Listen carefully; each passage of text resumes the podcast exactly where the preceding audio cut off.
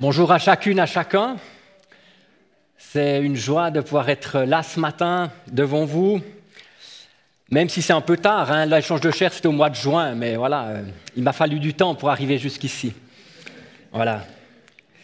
Mais je me réjouis particulièrement d'être là aussi, parce que bien sûr, il y a beaucoup d'amis ici aussi.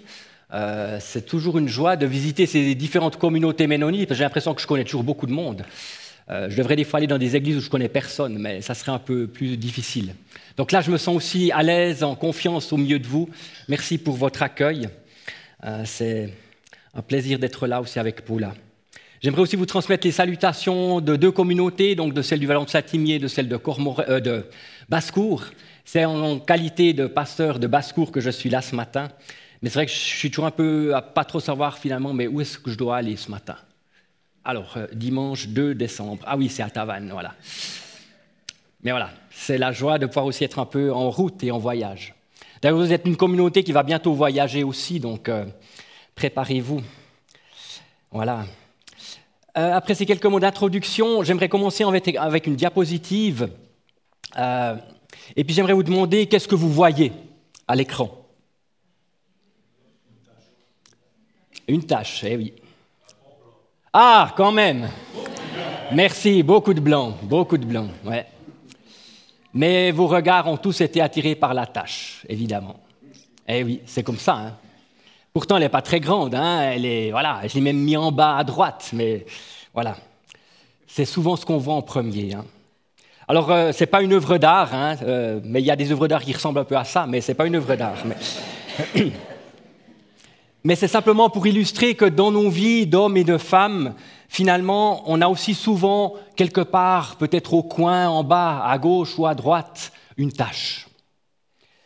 Dans nos vies d'hommes et de femmes, il y a aussi parfois des événements douloureux, des lourds secrets, une blessure, un handicap, une rupture, qui jettent une ombre sur nos existences. Et même si tout autour, le tableau ou la toile est d'un blanc immaculé. On supporte mal cette tâche, cette marque qui se voit, inévitablement. En fait, nous portons tous des stigmates, des cicatrices de notre passé, de nos échecs, de notre éducation et de ses carences. Et la Bible ne dissimule rien de la réalité de ces vies humaines avec leur fragilité. Et les récits bibliques témoignent de la vie d'hommes et de femmes fragiles, traumatisés parfois, meurtris, vulnérables, insuffisants, inadéquats. Mais des hommes et des femmes touchés par la grâce. Et j'aimerais lire avec vous le texte que je vais méditer ce matin avec vous. C'est dans Luc 1, l'évangile de Luc au chapitre 1, les versets 5 à 25. C'est un peu un long texte, mais je trouve bien de le lire parce que finalement, l'évangéliste Luc est un peu un journaliste, hein, quelqu'un qui a pris du soin à écrire les choses avec le plus de précision possible. Parce qu'il y a des détails qui comptent, évidemment. Au jour d'Hérode, roi de Judée, il y eut un prêtre nommé Zacharie de la, classe d'Abia. Sa femme était une descendante d'Aaron et son nom était Élisabeth. Tous deux étaient justes devant Dieu et suivaient d'une manière irréprochable tous les commandements et les ordonnances du Seigneur. Mais ils n'avaient pas d'enfant parce qu'Élisabeth était stérile et ils étaient l'un et l'autre avancés en âge. Or, dans l'exercice de ses fonctions devant Dieu, selon le tour de sa classe, il fut désigné par le sort, suivant la coutume du sacerdoce, pour entrer dans le sanctuaire du Seigneur et y offrir l'encens. Toute la multitude du peuple était dehors en prière à l'heure de l'encens. Alors, l'ange du Seigneur lui apparut, debout à droite de l'autel de l'encens. Zacharie fut troublé en le voyant. La peur s'empara de lui. Mais l'ange lui dit, N'aie pas peur, Zacharie, car ta prière a été exaucée. Ta femme Élisabeth te donnera un fils et tu l'appelleras du nom de, Jean. Il sera pour toi un sujet de joie et d'allégresse, et beaucoup se réjouiront de sa naissance. Car il sera grand devant le Seigneur, il ne boira ni vin ni boisson alcoolisée, il sera rempli d'Esprit Saint depuis le ventre de sa mère. Et il ramènera beaucoup d'Israélites au Seigneur leur Dieu. Il ira devant lui avec l'esprit et la puissance d'Élie, afin de ramener les cœurs des pères vers les enfants et les rebelles à l'intelligence des justes, et de former pour le Seigneur un peuple préparé. Zacharie dit à l'ange, À quoi le saurais-je? Car moi je suis vieux et ma femme est, avancée en âge. L'ange lui répondit, Je suis Gabriel, celui qui se tient devant Dieu. J'ai été envoyé pour te parler et t'annoncer cette bonne nouvelle. Eh bien, tu seras muet, tu ne pourras plus parler jusqu'au jour où cela se produira, parce que tu n'as pas cru mes paroles, qui s'accompliront en leur temps. Cependant, le peuple attendait Zacharie et s'étonnait qu'il s'attarde dans le sanctuaire. À sa sortie, il ne put parler, et ils comprirent qu'il avait eu une vision dans le sanctuaire. Il se mit à leur faire des signes et demeurait muet. Lorsque ses jours de service furent achevés, il rentra chez lui. Quelque temps après, sa femme Élisabeth fut enceinte. Elle se cacha pendant cinq mois. Elle disait, Voilà ce que le Seigneur a fait pour moi, au temps où il a décidé de retirer ma honte parmi les humains. Jusque-là pour la lecture de la parole.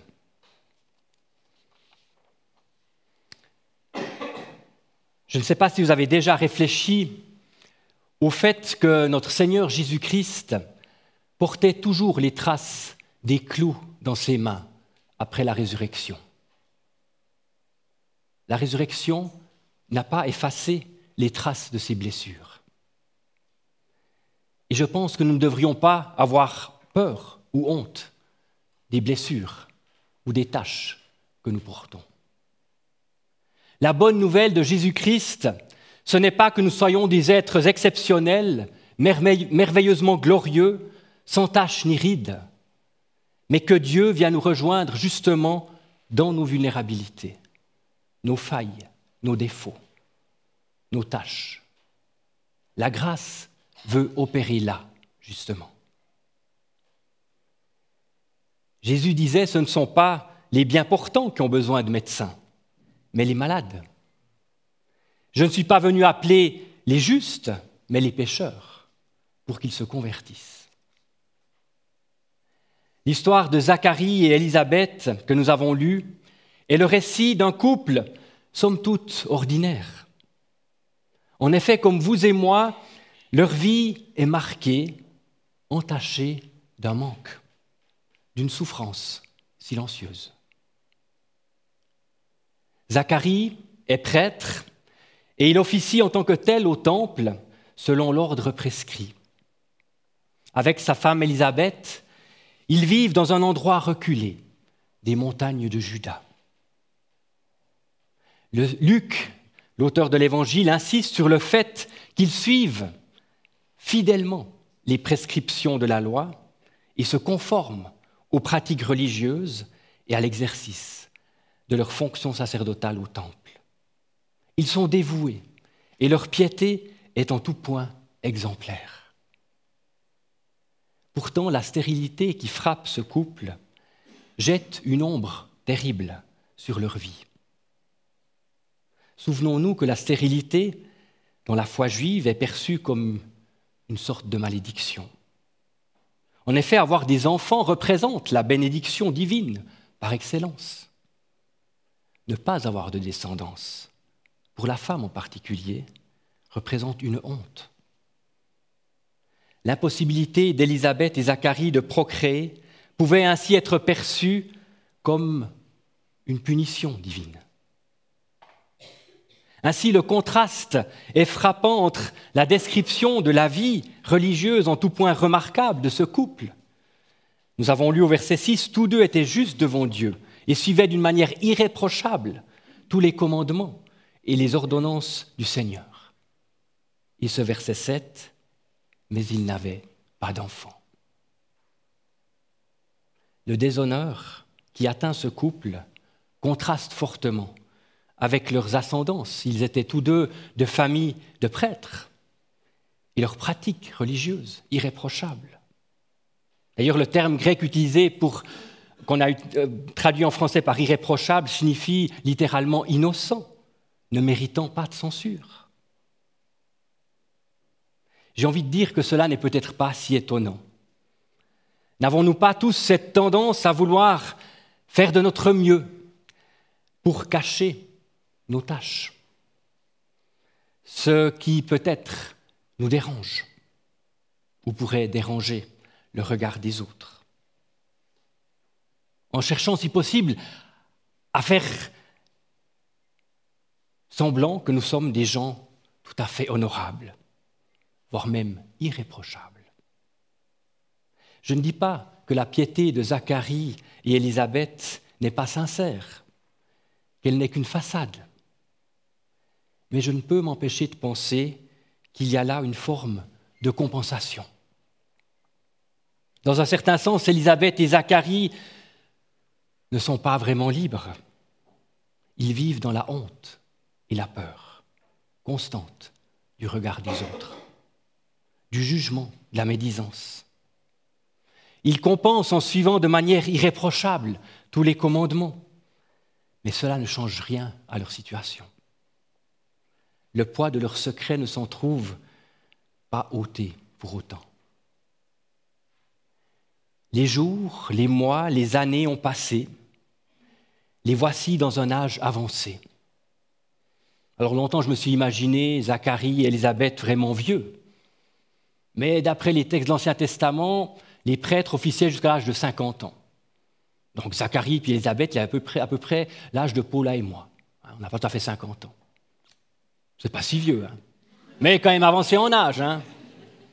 Eh oui. Puis en même temps, je découvre qu'à 50 ans, c'est un âge peut-être particulier aussi où Dieu vient parler dans nos vies. Alors, euh, bienvenue à tous ceux qui ont notre âge. Aux plus âgés aussi, hein. Dieu parle aussi à ceux qui sont encore plus avancés en âge. Mais il parle aussi aux jeunes, évidemment. Vous aurez sans doute aussi fait le rapprochement entre ce texte, cette histoire, et de nombreux autres, dans l'Ancien Testament en particulier. Pensons à Abraham et Sarah, Isaac et Rebecca, Jacob et Rachel, Elkanah et Anne. Tous ces couples ont dû faire face à l'infertilité. Et dans l'Ancien Testament aussi, la stérilité est une grande souffrance et une honte. Elle est vécue comme un manquement à l'injonction de Dieu dans la Genèse, soyez féconds, multipliez-vous. Ainsi, l'histoire du peuple de la promesse est semée d'embûches et jalonnée d'obstacles qui ressemblent à des impasses, notamment des couples stériles. Cela a de quoi interpeller.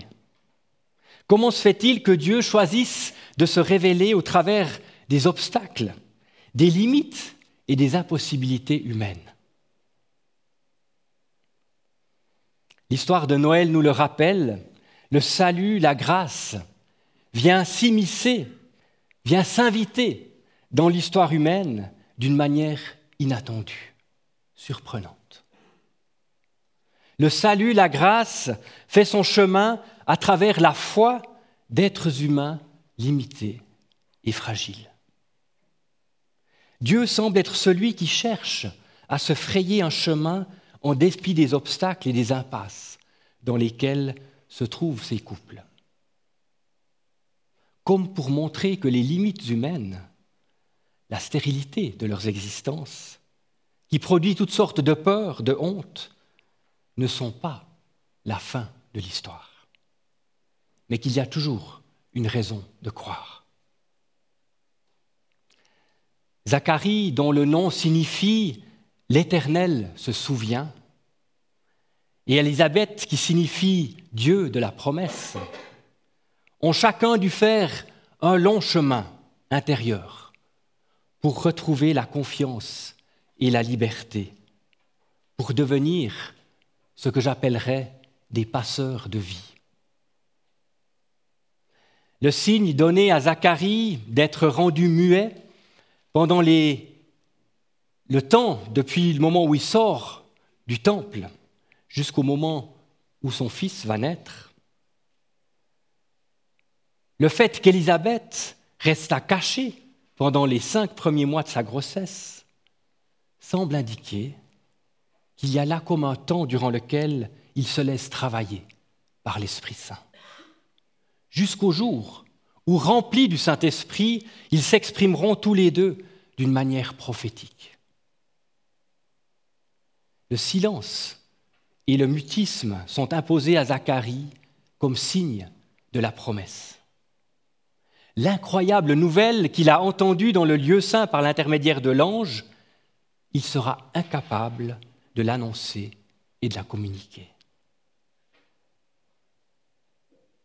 Ce signe pourrait faire penser que la promesse doit faire tout d'abord son œuvre en Zacharie et que cela nécessite une sorte de retrait dans le silence de son être habité par la crainte et l'incrédulité pour parvenir à la confiance et à la foi qui libère.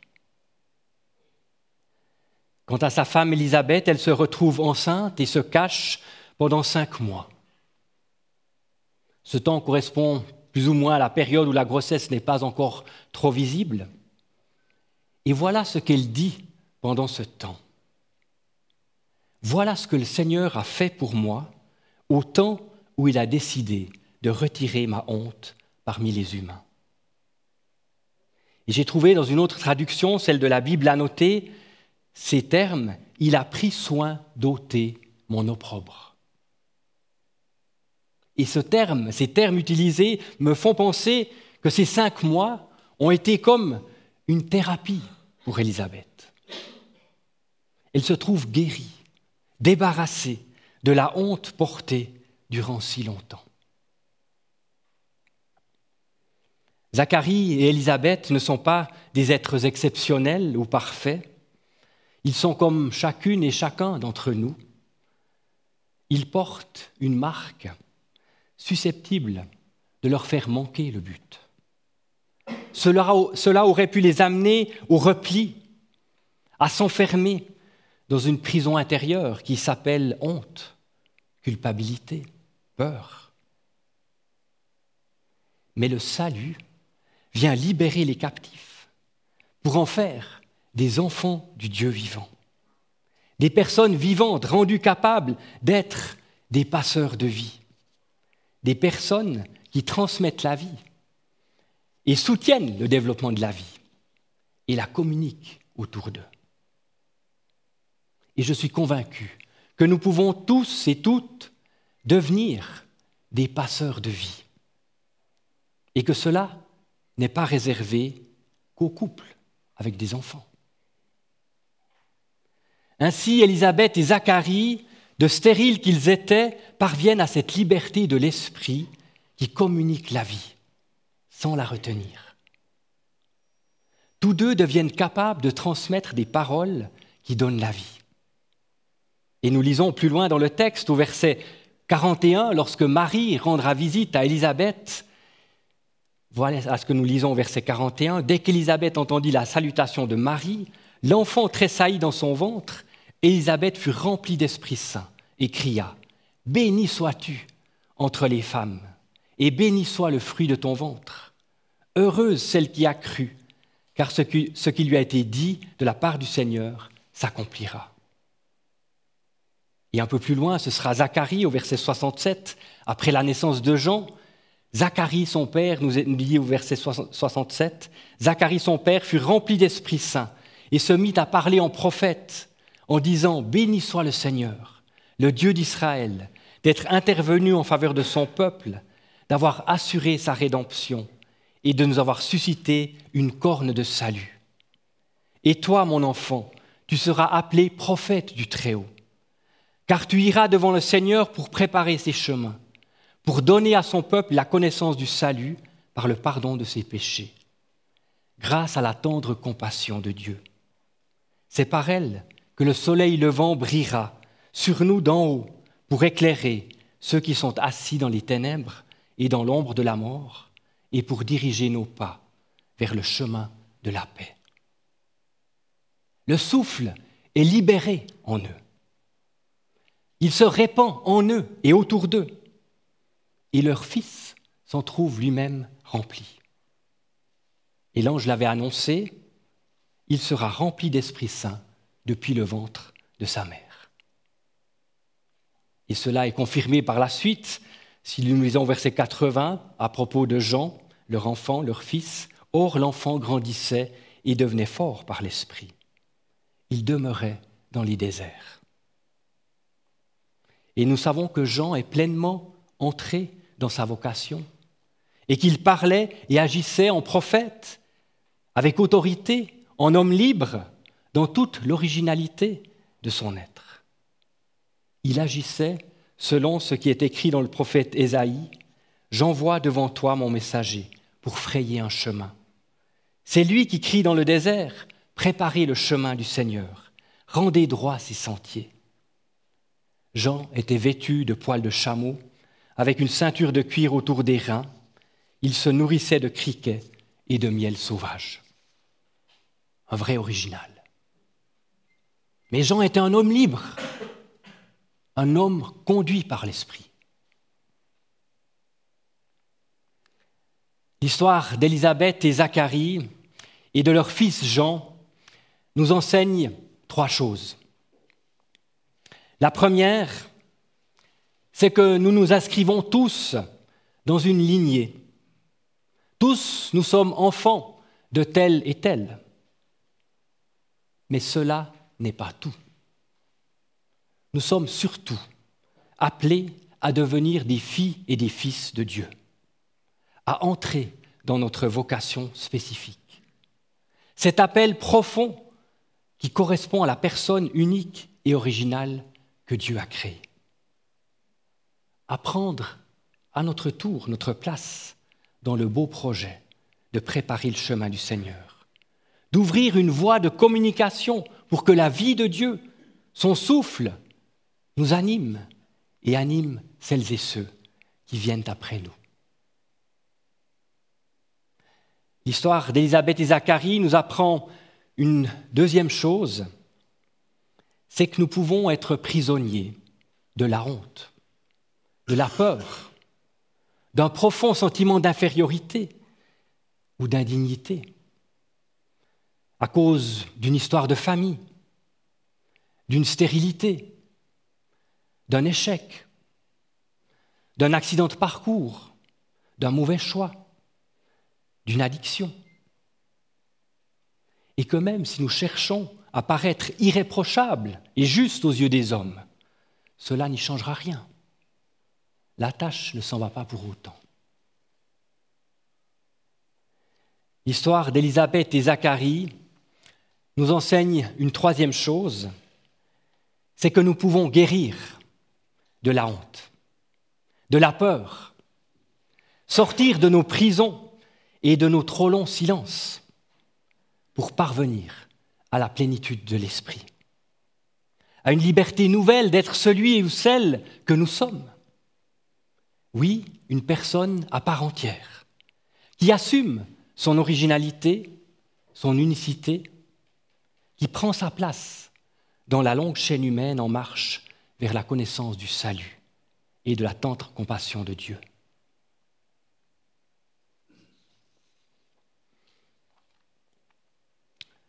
En ce temps de l'Avent,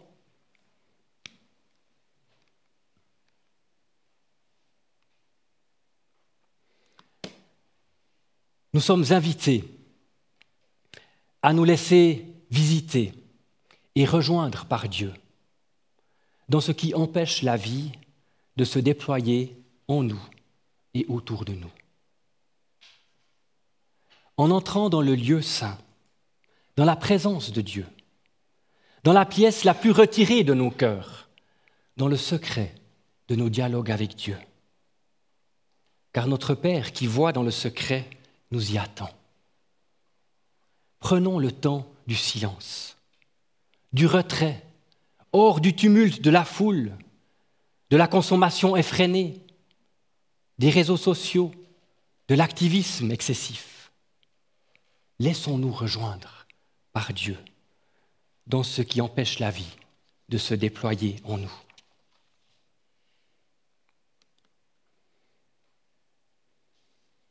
En ce temps de l'Avent, nous sommes invités à oser emprunter le chemin de la guérison intérieure, à laisser la tendresse du Père prendre soin d'ôter la honte, la peur, la rancœur, l'indignité. Osons emprunter le chemin de la restauration et de la délivrance. Cela dépend aussi de nous et de notre volonté de ne pas rester dans nos blocages et d'affronter nos zones d'ombre. Osons emprunter le chemin de la guérison intérieure. En ce temps de l'Avent, nous sommes invités à devenir des canaux de la grâce qui libèrent la puissance de la vie dans nos familles, auprès de nos enfants et de ceux qui viennent après nous, afin de les encourager à entrer dans leur vocation unique et originale.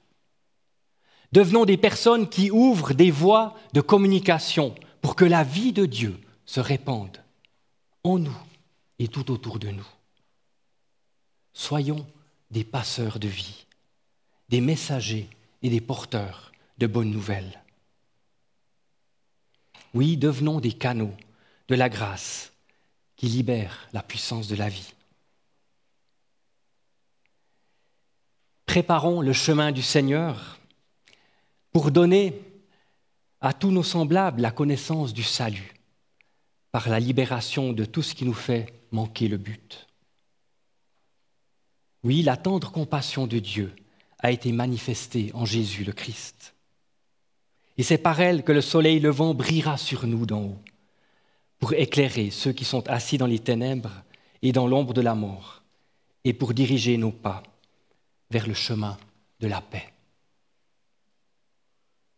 J'aimerais encore prier avec vous.